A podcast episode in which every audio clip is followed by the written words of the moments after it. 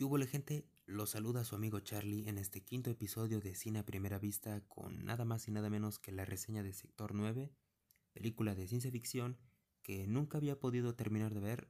No sé, X o Y razón el destino provocaba que no conociera el final de esta película, pero hace unos días tuve la oportunidad de verla por fin completa y fuera de sentirme satisfecho con la meta cumplida de ver toda la película, también quedé satisfecho con lo que vi porque Sector 9 trata sobre la llegada de los extraterrestres a la Tierra, el asombro y trato que se les da, esta dualidad existente entre lo desconocido y el futuro odio a esta especie, y en cierto modo me recordó a otra película, Contacto, que no tiene nada que ver, pero sí tiene la misma base temática. Son películas de ciencia ficción sobre la llegada de los extraterrestres y lo que tienen en común es que no tratan sobre la típica guerra, en cambio muestran este lado social y las implicaciones que tienen eh, los extraterrestres al llegar a la Tierra. La película está dirigida y escrita por Neil Blomkamp, que también es conocido por películas como Elysium y Chappie. En Sector 9 protagonizan Charlton Copley en el papel de Wikus van der Merwe y Jason Cobb, que fuera de estar presente en las escenas documental como uno de los narradores, también caracteriza a el extraterrestre principal, Christopher Johnson. Eso es un dato curioso.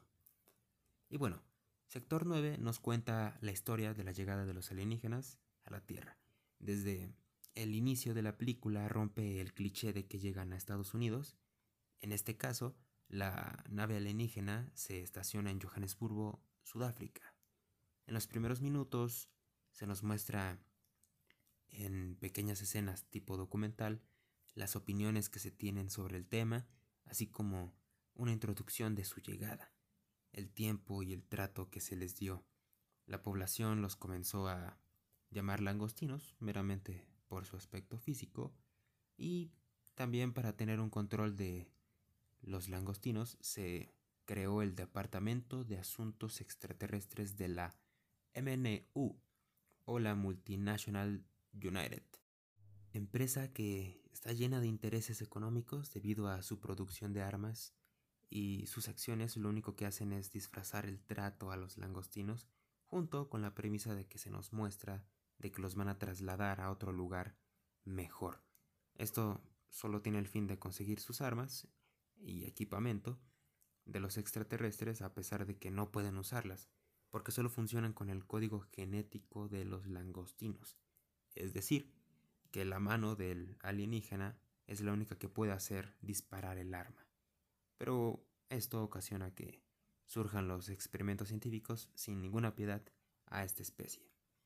Y es aquí cuando nuestro protagonista humano, Vikus van der Merwe, el burócrata trabajador de la MNU, que es jefe de la operación de desalojamiento de los langostinos, eh, se dirige al ambiente donde viven los alienígenas, pero la verdad es que los humanos los tienen recluidos, encarcelados, acorralados, y lo primero que podemos notar es que ya existe un entendimiento entre ambas lenguas de las especies y que todo esto se envuelve en un ambiente de pobreza y pésima forma de vivir de los langostinos.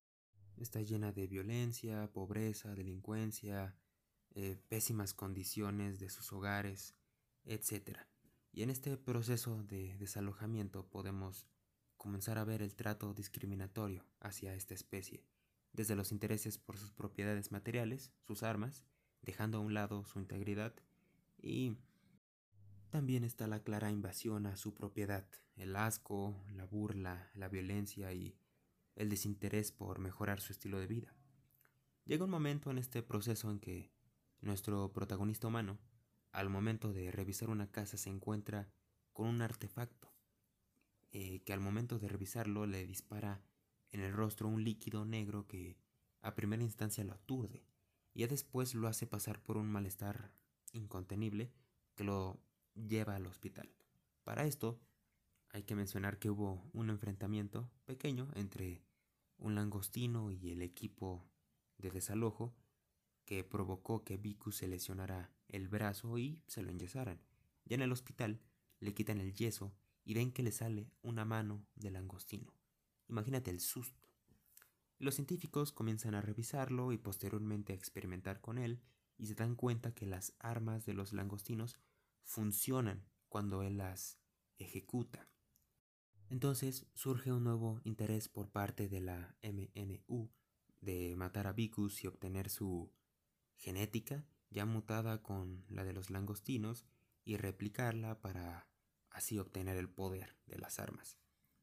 Llega un momento en el que el protagonista logra escapar y corre a refugiarse a donde horas antes estaba desalojando a los langostinos, llega al sector 9 y ahí pasa la noche y las horas y con el tiempo se da cuenta de que ya no solo la mano, esta enfermedad, podríamos llamarla, comienza a recorrer todo su cuerpo. Y mientras está escapando llega a la casa de Christopher Johnson, el extraterrestre principal, y su hijo, que están haciendo cálculos en computadoras. Vicus se impresiona de lo que ve, el extraterrestre se impresiona de lo que ve porque tiene un brazo de langostino, y esto tiene una razón. Porque escenas anteriores se nos había mostrado a este padre e hijo alienígenas que estaban buscando en la basura. El hijo encuentra pues una especie de cápsula, e inmediatamente se van a la casa, vacían un líquido y pues crean este artefacto que funciona como motor para la nave que tienen del plan de escape y regresar a su planeta. A todo esto, automáticamente Christopher el langostino le pregunta a Vicus dónde está el líquido. Y le dice, no, pues cuando me infectó lo confisqué y lo llevé a la empresa. Es como no inventes. Entonces, eh, Christopher le dice, vamos a conseguirlo, yo te puedo curar. Y Vicus dice, de una, vamos. Y es aquí cuando se crea una relación de apoyo entre ambas especies para que cada uno consiga su deseo. Por un lado, el langostino de regresar a su planeta con su hijo y la del humano de regresar a su estado natural físico. Y en el proceso de esto tenemos acción y, bueno, combates, explosiones, y llega un momento en el que el humano, Vicus, traiciona a Christopher, ya que en la desesperación comete errores que perjudican los planes debido a su egoísmo e individualismo, porque para esto su cuerpo es cada vez más langostino, y esto crea un susto tremendo en el protagonista, que, viéndolo de la manera social, no es el miedo a dejar de ser humano, es la desesperación por dejar de ser lo que era y caer en el nivel más bajo que nos plantea la película, el ser langostino. Y aquí podemos notar otra de las tantas críticas sociales de la película, ya sea la discriminación, la segregación social, el racismo hacia las minorías junto con el desinterés de su vida. El humano no recibió con los brazos abiertos a los extraterrestres cuando llegaron. Prácticamente hubo un rechazo inmediato y un odio a los problemas que causaban.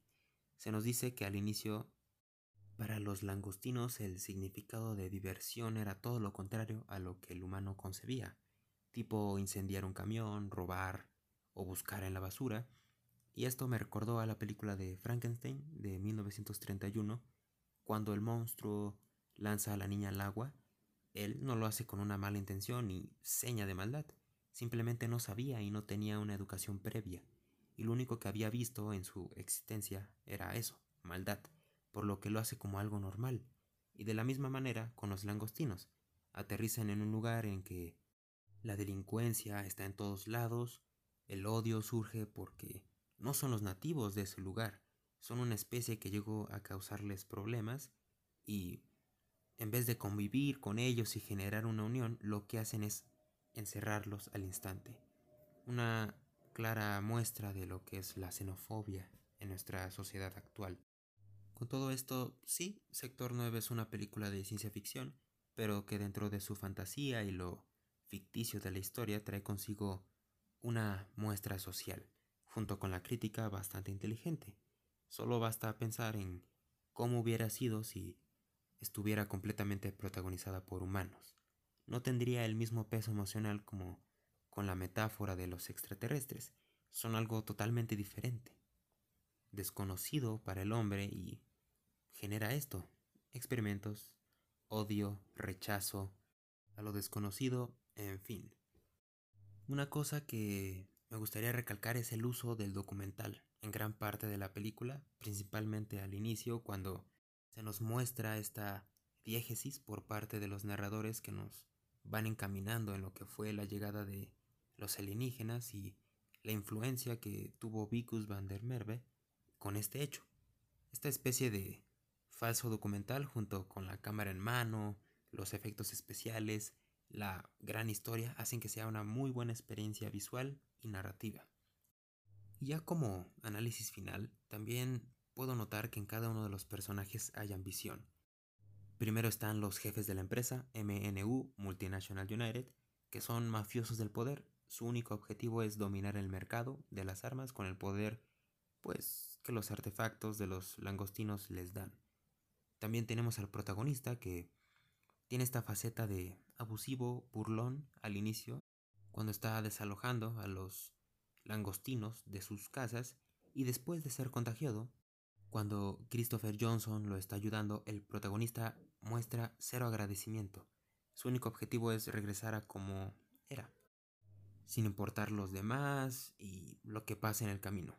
Y ya por último tenemos al langostino principal, Christopher Johnson, que tuvo la paciencia de, durante 20 años, buscar lo que le hacía falta para regresar solo con su hijo al planeta natal, dejando atrás a su propia raza y en el camino haciendo falsas promesas.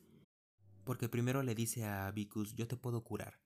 Y una vez que consiguen el artefacto, le dice, regreso en tres años, te lo juro.